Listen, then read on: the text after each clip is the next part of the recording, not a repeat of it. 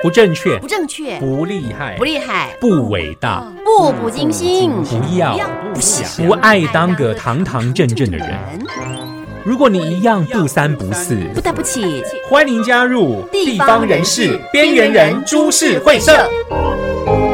欢迎光临今天的边缘人株式会社，我是小孩。我是姜糖，然后今天呢，在我们的呃这个录音室里面，我们也请来一位好朋友啊，就是在这个呃这个节目开始之前呢，我们还是要跟大家解释一下地方人士 跟地方人士边缘人株式会社是一个什么样的节目哦。因为之前呢，我们有几一些听众反映啊，就是他因为他们听到呃什么什么边缘人株式会社，他们就很兴奋说，哎，你们是不是找乞丐啊、游民啊？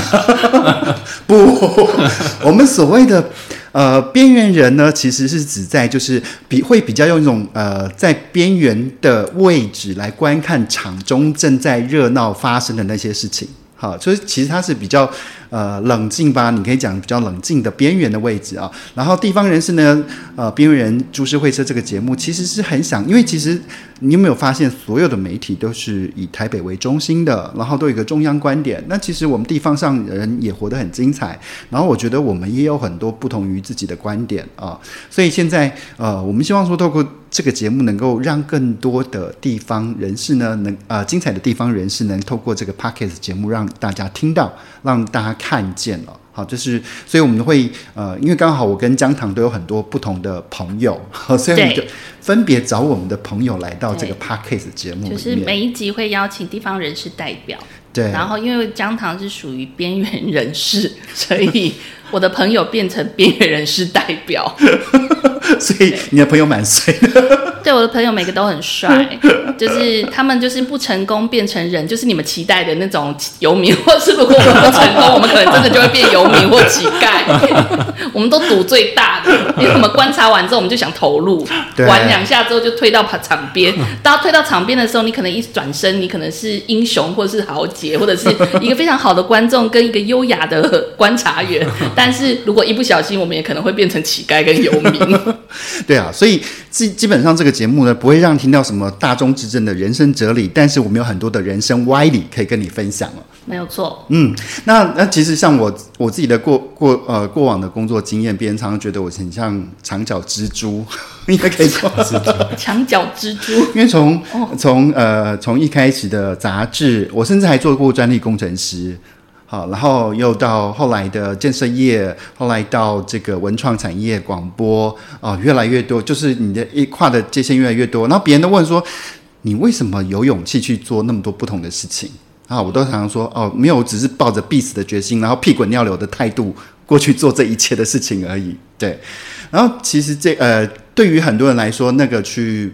尝试不同的领域是一件冒险，是一件恐怖的事情，因为很多人觉得说上班嘛，就混口饭吃嘛，那最好做那些可以日复一日可以复制的事情。好，但是有些人呢就偏偏不，除了我之外，我觉得现场的德瑞克也是。没有错，他是一个史上让我认为的一个冒险家。他不是白日梦冒险家，因为他的白日梦每一个都像是他的梦想，想要做的事情很有趣。然后，所以我觉得他是一个梦险梦冒险家，同时他也是个梦想的实践者。因为他每次设定好的目标或闯的领域，都会让我觉得，哇塞，你真的是太勇敢了吧！你的舒适圈跨很大哎、你根本没有，你根本没有所谓的 comfortable 的舒适圈。你每个圈跨越领域的时候，都会让我觉得哇，是一个非常大的挑战。那我觉得这个是也很想要，待会就是可以跟多多跟 Direct 分享一下，就是请你分享一下，你到底是用什么样的方式跟心态，什么样的人生歪理支撑着你，可以有这样的信念，跨越你的舒适圈。那边缘人之一，我自己的呃人生歪理其实很很简单，其实就是用歪斜的角度去看这个世界，所以我常常会用一些很歪楼跟不正经的方式，想办法让自己在呃企业很繁复的一些工作当中，然后得到一些有趣的工作的回馈，然后也有跟呃把气氛跟场子都可以变得非常的有趣，然后感觉自己好像每天都来玩一样。所以我希望就是我的人生歪理就是找到好玩的事情。那德瑞克其实在某一个特质我们会变成好朋友，也是因为。他也是常常在跨越数之间的时候，他常常都找到非常让我惊艳的好玩的事。哦，做过还蛮多的。我刚出社会的时候是在啊、百货公司当呃这个行销企划，然后呃，我觉得这是一个很棒的工作啦，因为在百货公司里面，我会接触到各种的业态，然后特别是企划的工作，你要整合所有营业端跟餐饮端。那我觉得百货公司是一个有点像一个缩小版的这个社会的一个一个倒影啊，因为你可以接触到男装、女装、化妆品，甚至男生不会碰到的女性的这个内衣哈，然后童装，然后健身用品，还有其他大大小小的不同的进驻厂商，然后我们的工作把这些整合在一起。然后我觉得这是一个很有趣的工作，因为你可以在一个卖场里面把这些东西整合在一起，那透过一个比较主题性的商长，把这些做出一个你想要的诠释。然后呃，这这这份工作，老实说，对我来说是呃，我我我算是扎根，然后学习最最多的一份工作。然后在百货公司服务大概三年吧，因为我在百货公司的部分有兼任一小部分公关的工作，然后认识一些媒体朋友，然后。刚好呃，我后来负责那个媒体，他我在在在在应聘呃一些这个呃新闻采访工作人员，所以我那时候去呃也去试了，然后就开始我的新闻采访工作。所以我那时候在报社跑新闻，呃，主要跑的是吃喝玩乐相关的。哦，也也是像百货线之类的。对对对，然后然后呃后后后半期 focus 比较多是在美食的部分啦。嗯对，然后我也觉得这是一个很棒的工作，因为呃其实。就我自己的本性，其实我不太喜欢跟人接触，比如说到处去认识朋友。但是因为记者这工作的关系，就是我会认识啊姜糖，是因为我们频率很相近，要不然就是对 对。然后在啊，因为记者的工作关系，你要比如说我那我那时候一个礼拜至少要采访八到十二个店家吧，嗯，就是你要写这么多稿量，所以你就强迫自己去认识别人。那我觉得在报社工作这三年的期间，你。因为你你的采访压力就是这么多，然后你就是要跟不同的人对谈，然后透过呃每每一个每一个访谈大概花大概一到两个小时的时间，你能够快速得到他呃或许成功也或许失败的一些经验，那个对我觉得对我来说都是一些。养分啦，那也是因为呃受到这样刺激，我就想说，哎，要不要要不要试着自己做一些什么？然后因为是做呃美食采访居多，所以我那时候三十岁的时候想说，哎，应该来做一些比较疯狂的事情，所以我就在百货公司美食街开了一个专柜。对，然后这个历程有多夸张？从百货整合，然后认识产业，然后最后跨足就干脆自己当老板，媒体业，媒体业，然后采访美食，然后他美食之后又变成自己到回到百货，然后开一家。餐厅对，事事实上，在在百货公司美食界，呃呃呃呃，我觉得呃，在外面工作是帮老板做事，然后呃，我自己的工作这个歪理或者是哲理好了，我我觉得工作要自让选择要让自己有趣的呃这个工作内容，不管是职场的这个产业或者是内容，都要让自己觉得有趣，不要让自己觉得好像很无聊。你因为你自己工作觉得很无聊，你的工作那个气氛也会投射到你自己的部门或者是公司的团队同事。对，所以我觉得让。让这个东西觉得有趣很重要。然后，呃，在百货公司开美食街的专柜，那时候纯粹就是想圆自己一个当。老板的梦，因为你采访说听很多老板讲啊，我这个东西怎样怎样怎样，我想说，哎，听了这么多采访三年，听了一千多个老板讲过这样的事情，我想说，那我也要自己试试看看，所以我就自己在开了。呃，我选择了一个呃自己可以负担的，比如说我自己的财力状况我可以负担的，然后选择百货公司美食街的方式来来做合作。然后我也然后也透过过去工作的一些整合资源，比如像百货公司，我认识各种楼管，然后认识很多不同百货公司的窗口，我大概了了解他们的商业模式大概是怎样，然后在在呃新闻采访的时候，我认识过很多主厨或老板，有一些经验可以做传承，所以我选择了一个比较呃，相对于江腾认为说，我可能跳跳过跳脱太多舒适圈，但是那对我来说是其实是已经有有蛮好评估的一个状态，所以我选择在百货公司美食街呃创业。然后后来因为一些原因啊，我就就就就就呃专柜大概开了一年多吧。然后因为这个这可以讲嘛，就是百货公司抽成的部分可能要一些调整，也是包底抽成嘛，对不对？我们就是觉得你赚的多，所以我要抽多一些，就是这样子。那我们就是我们就想听这个啊，对，抽成到底多不合理？对。然后后来我觉得评估一下，哎，就是抽成的部分越喊越高，那那那那我就选择好像没什么搞头，就开始觉得无聊了，所以又开始又回到职场外面。职场来工作，然后呃，但过去工作都是在行销、企划或者是公关这一块，所以我选择了产业业。虽然产业比有看似有很大落差，但是领域都是在这一块了。我待过寝具业，不是情趣业，寝具啊，就是 mattress 跟 bedding，对对，寝具业。然后后来呃就在饭店业算是比较长的历程啦，大概前后待了可能有七到十年吧，然后陆续有换了一些产业，然后然后我自己是一个就是相同环境或者是这个业态待久，我觉得无聊，我就想要试试看，也刚好啊，就是呃踏入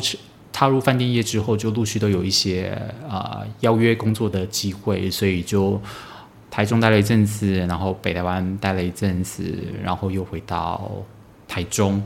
对，然后，然后，呃，前阵子就是告别了，大概大概去年去去年底吧，就告别了饭店的工作，然后也结合了一些过去在饭店认识的一些人脉跟专长，所以我现在自己成立一个呃甜点品牌。对，他的甜点品牌非常的。你的甜点品牌自己做的吗？就是甜点是自己做的，对我自己做的啊，呃呃，我会做，我有配方，但我不是主要操作的人，因为毕竟你知道甜点要挤花那些，就是要考量掉一些美感跟专注度，我个人不是太在行。对，那那主要是这个品牌主要是跟我呃一个很好的伙伴一起合伙，那另外有一个是以前饭店认识的一个师傅，我们三个共同合作，嗯，对对对，我们就一起成立这个品牌这样。对，可是因为一开始哦，就是你知道在台中做计划的人，一开始呃出社会。想要做计划，带呃，只有在台中是带两种选择，一个是到建设，一个是到百货。那我当初呢，就是听听说百货公司的薪水比较低，所以我就去建设了。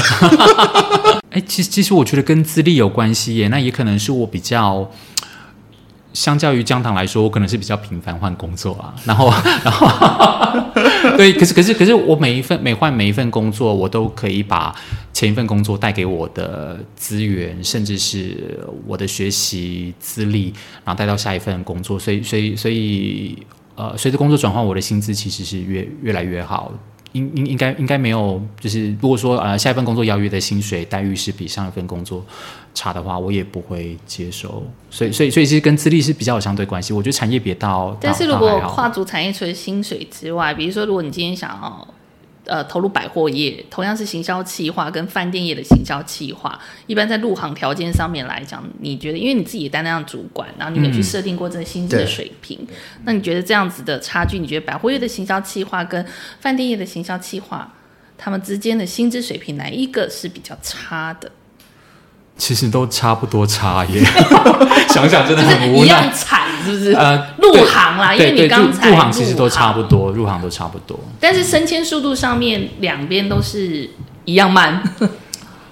嗯，对我我觉得行销企划的编制相对于业务单位的编制，好像呃，就产业别来说，好像行销企划的编制会稍微小一点点。那职场上面大概就是一个萝卜一个坑嘛，你的老板、你的主管没有离职，你很很很难有机会往上爬。那那那那，我觉得如果你还就就我自己判断啦，我觉得三十岁之前是可以多方尝试职场转换的的一个一一个时间点。我也很庆幸三十岁之前我。有百货公司跟媒体工作的这两个资历，因为能够让我快速认识到很多人，然后呃很快速的学习，我觉得这个对自己来说都是有很大的帮助。可是我觉得其实因为从百货业投入行销企划，我觉得其实很好，是因为你会接触到非常不同种的品牌、没错产业，有餐饮、有吃喝玩乐这些都有。然后事实上刚刚听德瑞克简单，其实是还没讲完他的哦的历程，其实还讲的不知道才三分之一呢，各位。然后他只是简单。简短了一点，但是他这些历程里面，其实我们还是可以找得到脉络，其实都跟他在每一份工作的串接里面，其实都是有相关联性的。比如说百货业里面，你自己会跟媒体，然后其实他在接触的媒体报道的内容跟撰写的报道文章上面的，也是在自己在百货业里面擅长的领域，你了解这些吃喝玩乐，你知道美食，你都有接触，所以你非常了解。然后之后你又从媒体。的部分虽然有跨足到情趣业，事实上也有跟好想跨足情趣业，可是哎呀，也没有办法进入，对不对？对，就是因为你在百货业内衣市场没有，对，没有深耕啊。你要把内衣跟健身结合在一起，可能就可能有，你知道，可以可以做一些不同的转换。然后还有啊，对，运动啊，因为它要运动，对，歪了。但是寝具业跟其他部分里面到饭店，其实它虽然是行销企划的一部分，饭店业还是有相关，因为里面有吃的，然后寝具有睡觉，饭店就给人家睡啊，所以我觉得你都有相关耶。对，然后然后其实我觉得行销行销企划大概就是嗯，我我我觉得产产业别看似不相干，但多少又有一些关联，而且我跨的产业并不是就是八竿子打不着，或多或少都还沾上一些边。对，因为我觉我觉得行销计划这个工作有趣的是，你其实呃，因为行销计划是一种中性的技术，没错，哦，我今天可以帮饭店做行销计划，我也可以帮那个呃房地产或者是百货来做行销计划。只不过我会比较想要我我呃挑战，或者是说呃一个一个观点，说下一个工作薪水是不是一定要比较高这件事情？因为我自己的一个经验是哦，就是因为呃。那个时那个时候，我其实自己在写 copy，我当 copywriter，就是在帮呃建建商在写文案。那因为我写字写很快，所以我赚很多钱。然后我我就觉得很无聊。然后因为因为我是 freelancer，就自己每天在家自己工作。然后那时候刚好全国广播有个邀约，那他们创了一个新部门。然后呃。就是因为我我就觉得我赚够了，我只想白天找找些人一起玩而已，所以他这种就是典型有钱的地方人士啊，交朋友啊，就我只想交朋友。哎，这是我跟德瑞克最大的梦想。我们两个人每次讨论工作要跨领域的时候，我们两个总是想说，哦，我们想做一个工作就是去交朋友就好。没有。这要跨足哪个产业可以交朋友？情趣酒店，我们就是因为误会，所以就慢慢的偏向行销公关，因为想说，哎，人家付钱给我们当，去跟别人交朋友。没有，但是我要说的是，其实这个虽然是那时候刚进去的时候，薪水其实是比较低的。好，那因为其实就广播电台来说，以我自己来说，我并没有足够呃资历去支撑我在广播电台的工作啊，只是他们刚好有这个机会，我就去了。薪水比较低，也没有 title，因为进去之前我在前一份工作已经挂到企划主管了啊。但是呢，殊不知在那边意外找到另外一个春天，就是第一个是开始从那边学习广播这件事情，第二个开始学习电商这件事情。啊，我们就开始卖各式各样的呃商品哈，但只是因为传统的广播卖都是卖药嘛啊，那我们就觉得想要卖一些比较高级的，所以我高级的药精精品的 精品的樱桃啊，或者是什么之类的，所以天然的药不天然的水果。对，但是但是呃，殊不知我反而在那个产业里面，后来就待了七八年，那是我待过最久的一个公司。然后呃，我老板一直说我我是在那个电台里面唯一是那个像坐直升飞机的，就一直升职这件事情。所以我觉得有时候呃，我觉得跳下一个工作拿比较高薪水是一种保障，可是有时候你反而低呃蹲下来去试一下别的机会，诶，说不定有另外的。另外的发展这样子，嗯，对啊，就是我们经济压力比较大一些，下一份工作薪水没有比较好，就是即便工作你折腰。不不过也补充啊，有有有时候呃，可能高薪的工作呃是吸引你投身下一个职场的一个这个动力哦，但是但是有时候可能接就是。其实金钱有时候是一些诱惑，你知道吗？对对，有时候你你可能过去了，然后的毒药，对你你可能会发现，哎，其实这个工作并没有想象中那么快乐。我觉得这也是另外一个思考点。我上一个工前一个工作就薪水很高，但不小心进了一个慈宁宫。慈宁宫是我为他的工作定义的。他跟我讲，他们在工作上、职场上所遇到面对高上级长官对他们一些不合理的要求，或是并不是非常一致性的策略或政策，或是人事的管理或相。相关的干预，你就会发现他真的住在慈宁宫，然后里面就住了很多宫女啊，然后老佛爷、老佛爷、长师姑姑啊，长师姑姑，很很多不知数不清的小李子跟小桃子这些人，然后这些人里面可能堆叠出他的很多那个慈宁宫里面的很有趣的地方，是我啦，因为我在外面看，我觉得还蛮有趣的，但是我在里面很痛苦。他在里面每天水水深火热，因为他要。抱持着意思就是变人要赏白领，或是拖出去杖责一丈红这种概念，就是所以他常常会处在可能被人家斩首的环境之下，所以我会对我觉得是蛮有趣的一个工作环境的挑战。呃，所以我觉得其实有时候找工作有趣是很重要一件事情，那真的是很重要，甚至是比钱还重要。嗯，没错。但我觉得在工作转换的时候，比如说像德维克说，有的时候不快乐，是因为我们明明去投入一件工作的时候，其实是为了设定一些有趣的目标，想要在那里呃，就是做一些让我们觉得设定目标上面有趣的事情。但是往往很多时候你要做这个目标的时候，你会有很多不必要的干扰。那这些干扰可能是人事的管理、跨部门的沟通，或者是甚至可能组织的目标里面根本上面的人跟你讲的完全不一样。然后这些东西都会有一些干扰，然后甚至可能上面的人他有一个部分原因就是，比如说刚刚地方人士有讲到的那个慈宁宫的状况啊，其实慈宁宫的状况大部分里面，我觉得这个时候你的薪水就要计算一个叫做你知道就是遮羞费或者是被 被人家怒骂啊这种费用嘛，就是没办法，你的老板就花花了。百分之就是你自己的能力值本来就可以帮他们做到更好的能力值在这个这个专案上面，可是事实上他们更不看重，因为他先平抚他们的情绪，因为我就是要我需要我我需要你听我的话，我需要你懂，说我现在想做什么，你需要你需要尊重我的权利，就是那个 power 的那种权势的那种权力的那种权衡压迫感，所以他需要用这个方式去管控你的时候，你就会承受很大的压力。那我都说那个叫做遮羞费啊，你就是要回。投降，所以我一个月大概领多少？但是我事实上只有付出我自己的能力值，真正做这工作，可能一天我只能不到三十分钟在做这件事情。老板就剩下的我的时间，可能就是陪他，就是他要骂我，或念我，或者是骂别人给我听，然后或者是我要听他骂别人，然后这些东西的去处理之后，他的情绪这些东西，然后最后那个就叫遮羞费。当薪水变遮羞费，其实还蛮可，还蛮可怜的啦。不过我想说，呃，但是在跨不同领域的时候，因为其实呃，即便是行销计划好了，跨不同产业的时候，还是有不同差别。哈，我觉得到。到最后自己当烘焙老板这件事情是，我觉得其实是很难的一个决定。嗯，对，对我来说了哈。那因为呃，因为烘焙是另外一种专业，然后当然通路你可能之前比较熟悉啊，但烘呃烘焙这件这件事专业还包括原物料啊，还包括制成啊，然后还有呃许多餐厅里面最痛苦的一件事情就是厨房的主厨，对于一个老板来说，哈，那我不知道像你那时候在想说要要。跳出来自己闯一闯的话，难道不担心那个你的启动资金啊，或是呃你的积蓄啊，就在自己一个就在自己一个冲动的决定之下就燃燃烧殆尽吗？嗯。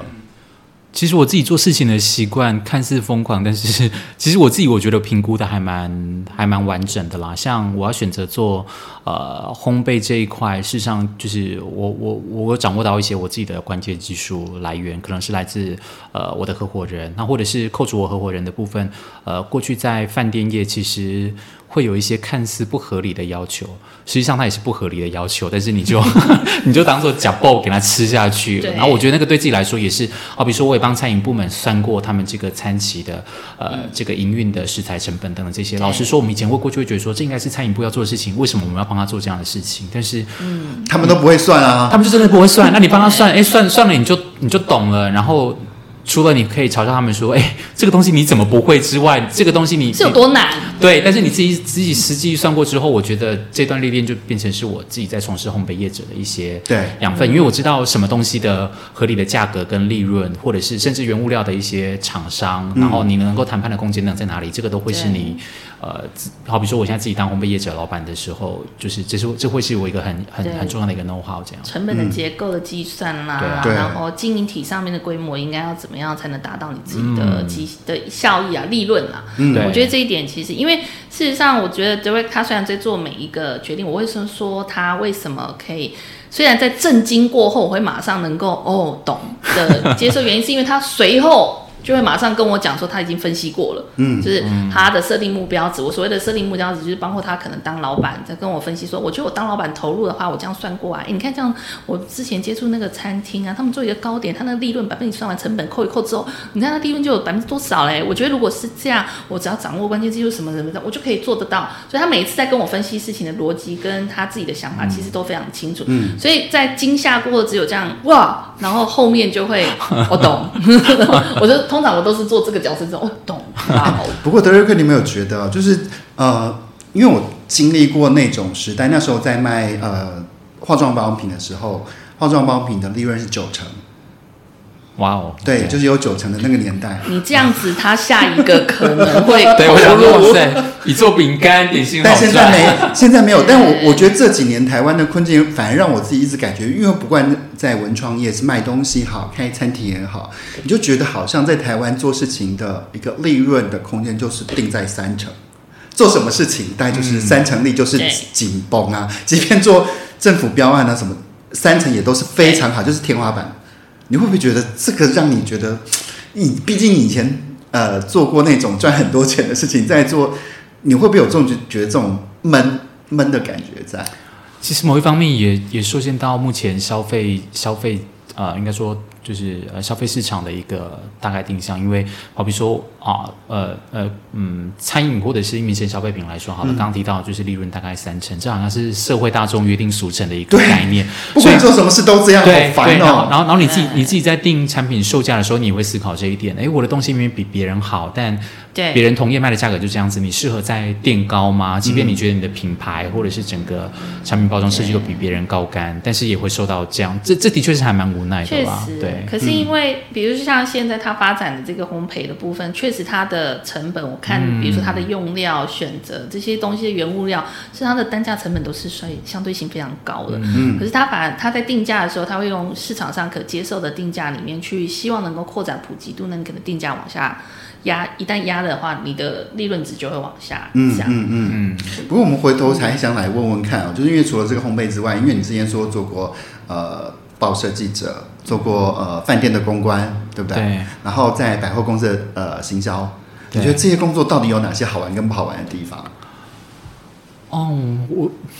其实说来说去，我还是最怀念在百货公司的时候，因为百货公司，哦百货公司一般礼拜六日都楼面嘛？对，然后每每啊，因为我我最早是在百货公司当活动企划，那后来又做宣传企划。宣传企划其实我们很主要是做百货商品的 MD 组合，比如说今年父亲节，然后百货公司这么多专柜，然后你要如何端出呃适合推荐对父亲节的东西？那我们很常做的工作就是去楼面选品，嗯，就是边选边买的概念，就是你可以不用人挤人的去逛百货公司，然后然后平日的百货公司人潮也没有像假日这么多，你可以跟专柜小姐有一些讨论，然后你可以了解到一些这个市场上的一个趋势啦，哈，就是流行的趋势。然后，然后每每每走一趟楼面，我都觉得，哎。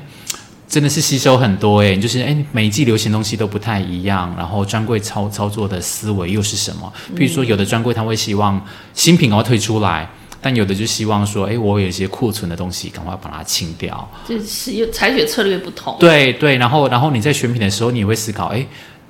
嗯，就是到底哪一样是对对对，哪哪哪哪一个是正确的？然后站在站在百货公司包装商品的立场上面，你的思考点又是什么？因为除了除了你要帮这些专柜包装之外，呃，同样的品牌在其他百货公司可能也有设专柜，嗯，对。然后他推的商品为为什么是这个？然后你推的商品为什么是这个？就是我我我我觉得这个是很好的差异，化的一个行销方式的考量，因为我们一定会想要有亮点、没错，吸引力的点。然后我也觉得很庆幸三十岁之前能够在百货公司工作，因为呃，我觉得这是一个很快速学习的嗯机会啦，因为因为你可以接触到这么多一百种以上的业态，对然后然后跟每个专柜，然后甚至营业跟企划的思考面等等这些都不太一样。对我觉得这是一个很好的学习历程。但是我觉得德瑞克在投入每个产业里面，虽然他不管他花的时间有多短，其实我觉得他的思维逻辑是非常清晰的，因为他投进去一定任何产业，他去评断跟分析事情的时候，他是很精准的。就是我想看什么，我想知道你的差异化是什么，我想知道你的策略，我想知道你的市场趋势，我想知道你为什么想要推这项商品，然后这项商品你推的原因的动机是因为你觉得你可以推动什么？那你的吸引的目标客群是谁？其实我觉得他在这样子的两层里面，才让他在投入每个就是产业跨域的时候，他都会一直把这个东西当做是自己决定的一种 know how 嗯方式，嗯所以会快速的投入。所以我觉得这是一个非常不容易的特质。哎嗯，可是，在那个譬如说百货公司好了，跟饭店工作一定有不同的 make make up，对不对？对啊，那到底不同的地方在哪里？饭店只能睡啊，对，你只能睡，不能挂楼面。但是我们饭店可以常常知道谁带谁睡。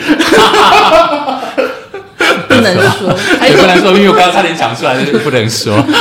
还有还有谁睡了之后，或是醉醉了之后，嗯会做出什么事情？嗯，我们以前就有遇过啊。嗯，我们常常最喜欢大夜班的时段，怎么说？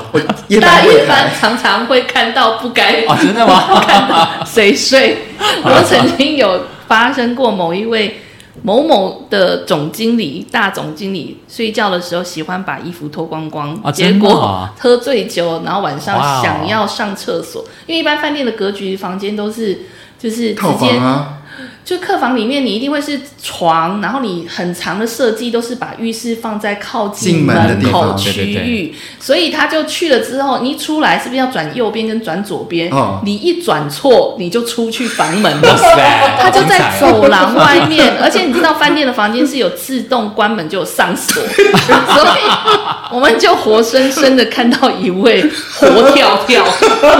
我要要吃对，我不知道这项分享的经历能不能让我进情趣产业，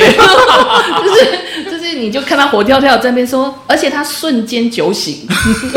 本来还在呛，但是瞬间就这样，我是谁？我在哪里？为什么我会这样？对，然后之后我们就要去救他。嗯哼，对，这个是这个是我们在饭店业里面可以看出不一样。百货应该很少看得到有人光溜溜的，对，真的很难呢。对，应该早点进入饭店业的。对啊，，那但但是在做不同产业当中，会不会有那种呃，譬如说行销观念，嗯，它其实是有冲撞的。如果你你现在百货公司好了，那有些百货公司习惯操作的事情，然后你当你到饭店的时候，你你想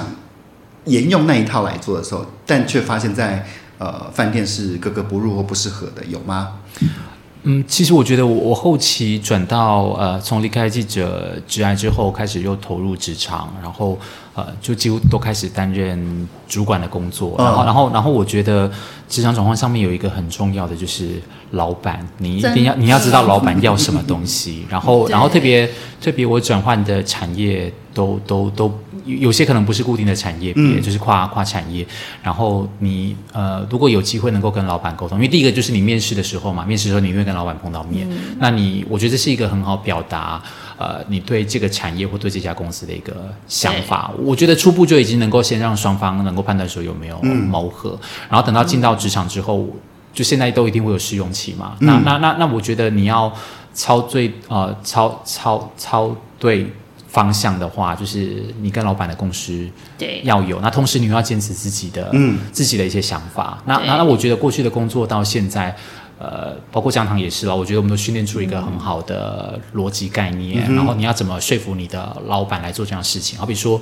呃，全台湾的饭店这么多，全世界饭店这么多，我觉得每一家饭店都应该有他自己的人设。而不是，而不是啊，比如说 A 饭店，它应该就是跟 B 饭店不一样，因为他们本来就不一样。你不要把 B 饭店成功的案例套用在 A 饭店上。但是很多老板都会想说，诶，为什么人家 B 饭店可以做这么成功，我们不行？然后他就想用 B 饭店的方式来做复制。但是你要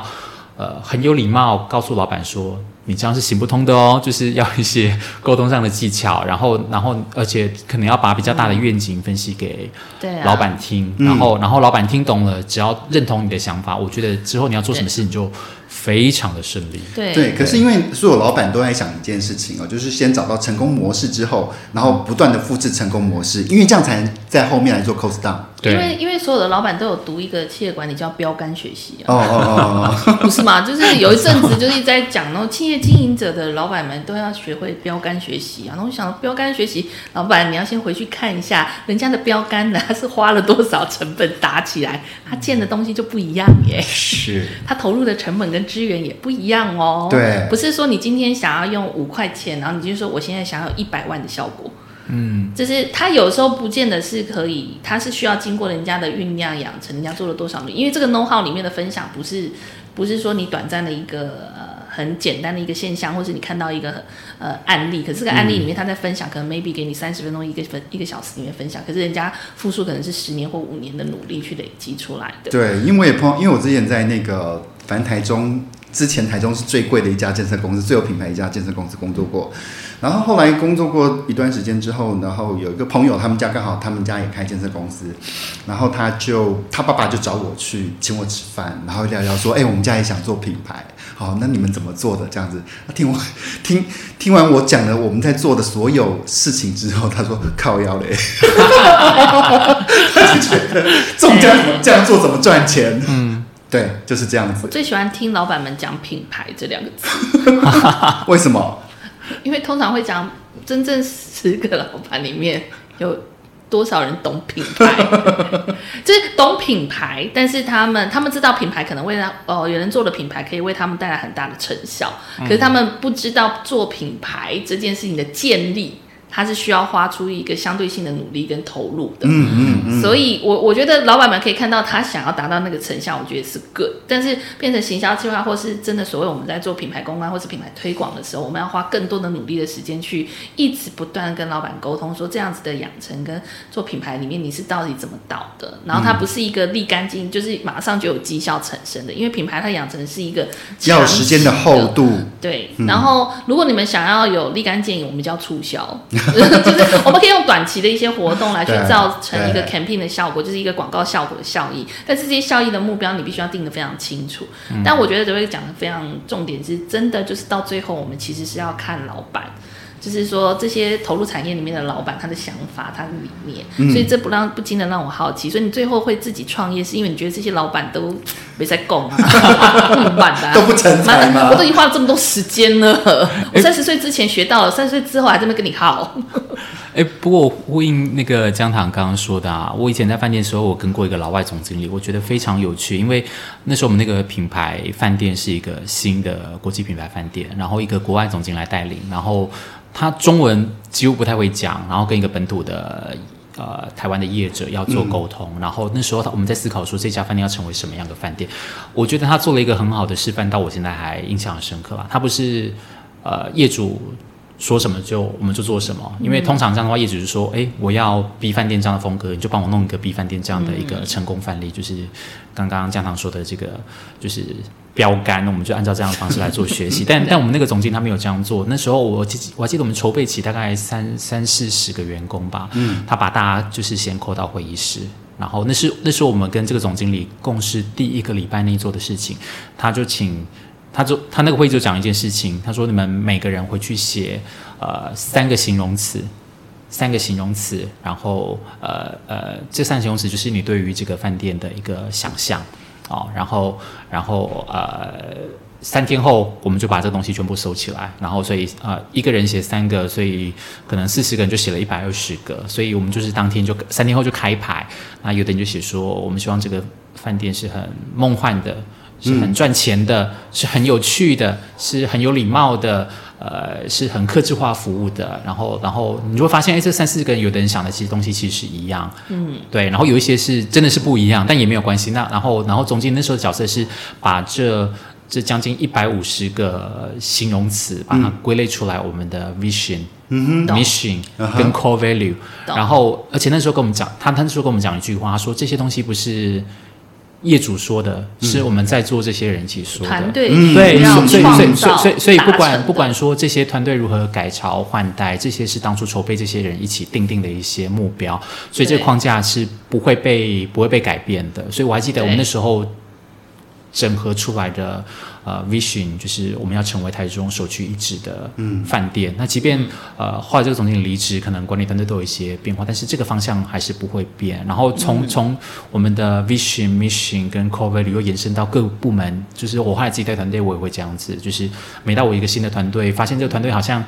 有点像是无头苍蝇在做一些事情，什么都不知道，或者是只能承接上级交办的一些工作时候，我会跟他们说：“你们只要找回一些初心。”然后，然后我觉得带团队其实还蛮有趣的，如果能够带到心的话，嗯，带到团队的心，我觉得那是你在一个职场能够长久的一个很重要的一个关键。好比说，我现在带的一些，我过去带一些团队。呃，同仁到现在可能过去都蛮严厉，但现在逢年过节都会传个讯息，或者是主动来跟你要，我就觉得这是其实很感恩的，因为因为可能你当一个呃当个主管，你可能面临到老板的一些压力，但你说老板讲的话不是那么好沟通，然后你要你要比较有技巧性的跟你的团队同事做分享。我们那位总经理真的不是很好沟通，因为老板通常扮演那种，他都觉得是上帝啊。啊，说要光就有了光，说要水就有了水。对，他们那个老板有点像国外版的慈宁宫哦，有一点。凯撒琳女皇，凯撒琳女皇，但不是女的。我们不能再缩小了，怎么露馅？对，会露馅。对。所以回过头来，自己在做品牌的时候，我也想说，对啊，我我我自己想做品牌的。这个起心动念跟初衷是什么？其实我们家小时候最早是卖卖糕饼的，哦。就就是就是我我阿妈那时候，但但但我们家不是不是一年四季都要卖，我们做中秋节的时候卖月饼，对，就卖月饼。哦，限定节庆，对，限定节庆。卖，然后，然后，因为我我我们家自己是大家族，我我阿妈，我阿妈就是跟阿公比较恩爱，我们生了十二个，哇生了十二个，生十二个，真的很恩爱。啊，以前就是很恩爱，很恩爱，对，所以所以所以每年中秋节就是的时候，就是把这些儿子、女儿啊、媳妇全部叫出来，就是有现成的人力了。哦所以所以我从我很小的时候，大概国小的时候，我们就会帮忙做做一些月饼的一些前置工作，好比折纸盒啊，然后那个什么蛋黄酥，他们要弄一些芝麻或盖个印章啊。对对对我们家里每个小朋友都这样子。那我觉得那个是对我来说是一个很家族融合的一个对，对就是团队融合的一种，就是情感的 bundle，然后你特有这样子的任务，对，你们的 vision 就是我要成为，就是当地首屈一指的中秋节 礼盒第一名，然后你的 mission 就是全部的人。都一起加工有作业的程序怎么达到？那那 co value 就是团队，对就是我我我后来觉得就是对啊，就是就是，即便呃我的一些叔叔伯伯们可能都结婚成家立业出去了，嗯可是每年中秋只要阿妈一声令下，大家都会回来。然后我觉得那个团结在一起，就是就就是一起忙碌，一起为这件事情做奋斗的感觉很棒。然后我还记得我妈那时候跟我讲说，阿妈我阿妈要临终之前，还跟我那些叔叔伯伯交代说，这个。他用台语讲啦，就是做片啊，这抖，嗯嗯，千万唔好登去，然后就哇，讲的跟发现祖训呢、对，就是就就对，可可是可是后来我觉得我一些叔叔伯伯们他们在在在各自领域上面都都还没有发展的，然后我就觉得哎、诶这个东西好像没有传承下来，也还蛮还蛮辛苦的。所以你的协议中之中，就是阿嬷有就是仙女去做仙女了，所以还有特别指示你要传承。不过不过不过我觉得那时候做糕饼还蛮有趣的啊，因为就是在在在我们老家自己的骑楼卖，哎，没有店面也没有招牌，但是每年中秋就做的特别好。哇，然后，然后还还有那种，就是我们已经因为阿嬷年纪大了之后就，就有一阵子没有都没有做月饼，大概五年、十年后端还有客人问说：“哎，看他家有几丁没变啊，这么的都在哪？然后怎么都都都都不见了。”阿妈很厉害耶，她真的是很前很前卫耶，因为她已经是那几十年前，她已经开始做电商，然后没有店铺，然后做口碑行销，做口碑季节限定，对，限定版又有差异化，饥饿行销，历在中秋节来背哦，对其他时间没有。对，然后，然后我，然后我觉得以前这种销售方式其实很讲人情味的。对然后，然后以前我觉得以前做生意也不会说要加什么防腐剂，什么也不会。我还记得有一次我们家卖那个菜面啊，就是它因为那个绿豆椪是包包有包肉馅的嘛，有的人是吃素，所以我们以前有做、做做那种菜面啊，就是里面是包包包菜馅的绿豆椪。然后，但像那种东西，就是如果没有处理好的话，就很容易会可能有交叉污染，就是可能会染到那个呃不是可能麻猪肉不是，因为因为因为因为菜菜料的话没有办法炒得非常干，所以它的防、哦它的保存期限就相对变得比较短，可能只有三天。但是我还记得我阿妈那时候有有有一个客人，就是买了菜片之后，他可能三天没有送完，他就来跟我们说，哎。这个东西已经发霉了，但是当初贩售的时候，我们已经跟你说这个保存期只有三天。但我记得我阿妈那时候用阿萨雷就说，我给你拿我，我得够，我得个就换哎，就 就换给你。我那时候觉得哇，阿妈做生意真是豪气。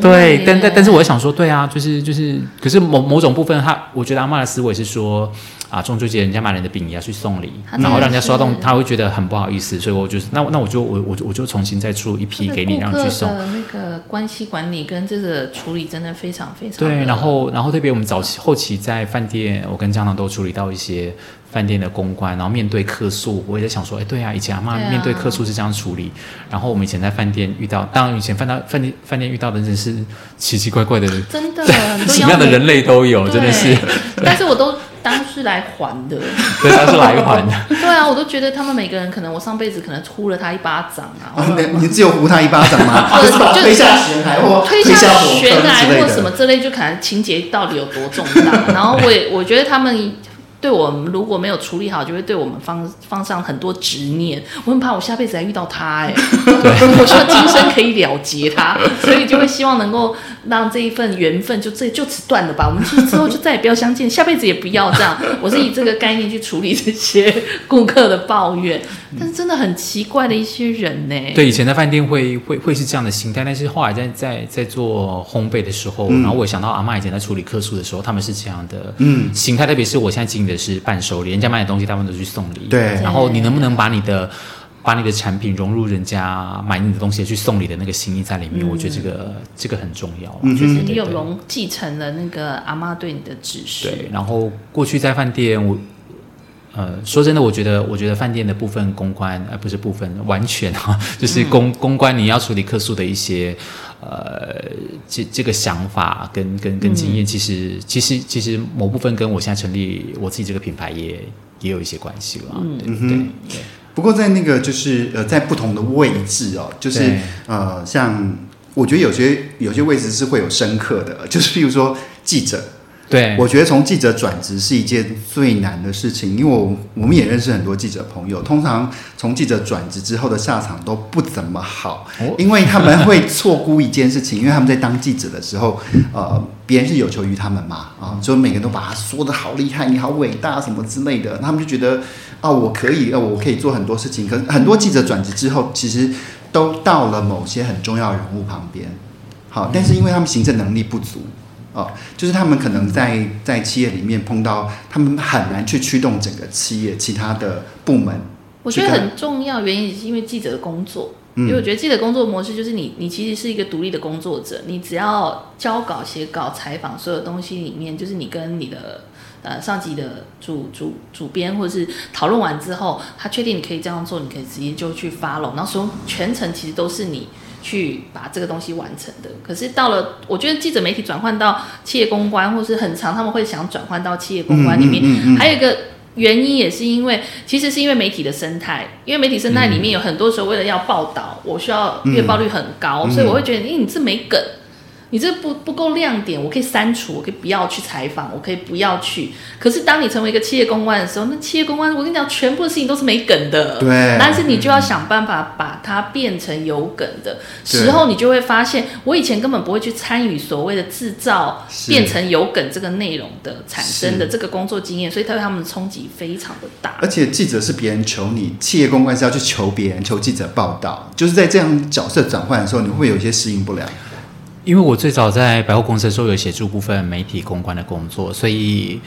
我套用小孩说的，那时候我们就是在求记者，所以我当了记者之后，我想说，哎，对啊，以前我要求别人，现在当记者人家来求我嘛，我自己不喜欢啦。嗯好比说，好比说，呃，我我我开始跑新闻之后，我去呃外面吃饭。很多店家都坚持要请客，嗯，我不让人家请，因为我觉得免钱的饭觉得不好吃，就是你自己要付钱，因为吃了会有一些代价。对对，就是以前我们常请人家吃饭，就是有求于人，但是呃，欠的人情。对，但但但我但我觉得当当媒体记者，我我自己调试的很好啦，嗯。就是就是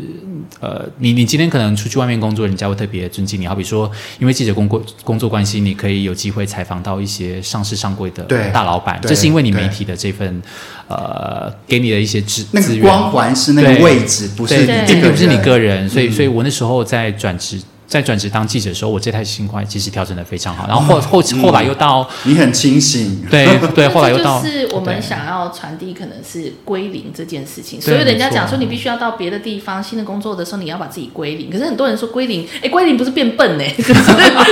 哎，我本来会电脑，我现在来归零一下，我什么都不会。对不是归零，其实是在讲刚刚德瑞克提态度上，嗯，就是你必须要有一个态度的转换，然后你还是有一个专业的才能，可是你的归零其实不是在这个，你是在转换一个念头，说我现在来到这里了，我必须要去达到这些目标，我要怎么让自己可以，嗯，对我觉得这其实是一个很蛮重要的。嗯哼，嗯哼。然后今天真的非常谢谢德瑞克来到我们的节目当中啊。然后呃，最后最后一个问题哦，我比较想要请教德瑞克的就是，如果说你在呃，你面对一个刚出社会的新鲜人，你最想告诉他一句话是什么？可以给他一个外力吗？嗯我我觉得工作态度大于实力耶。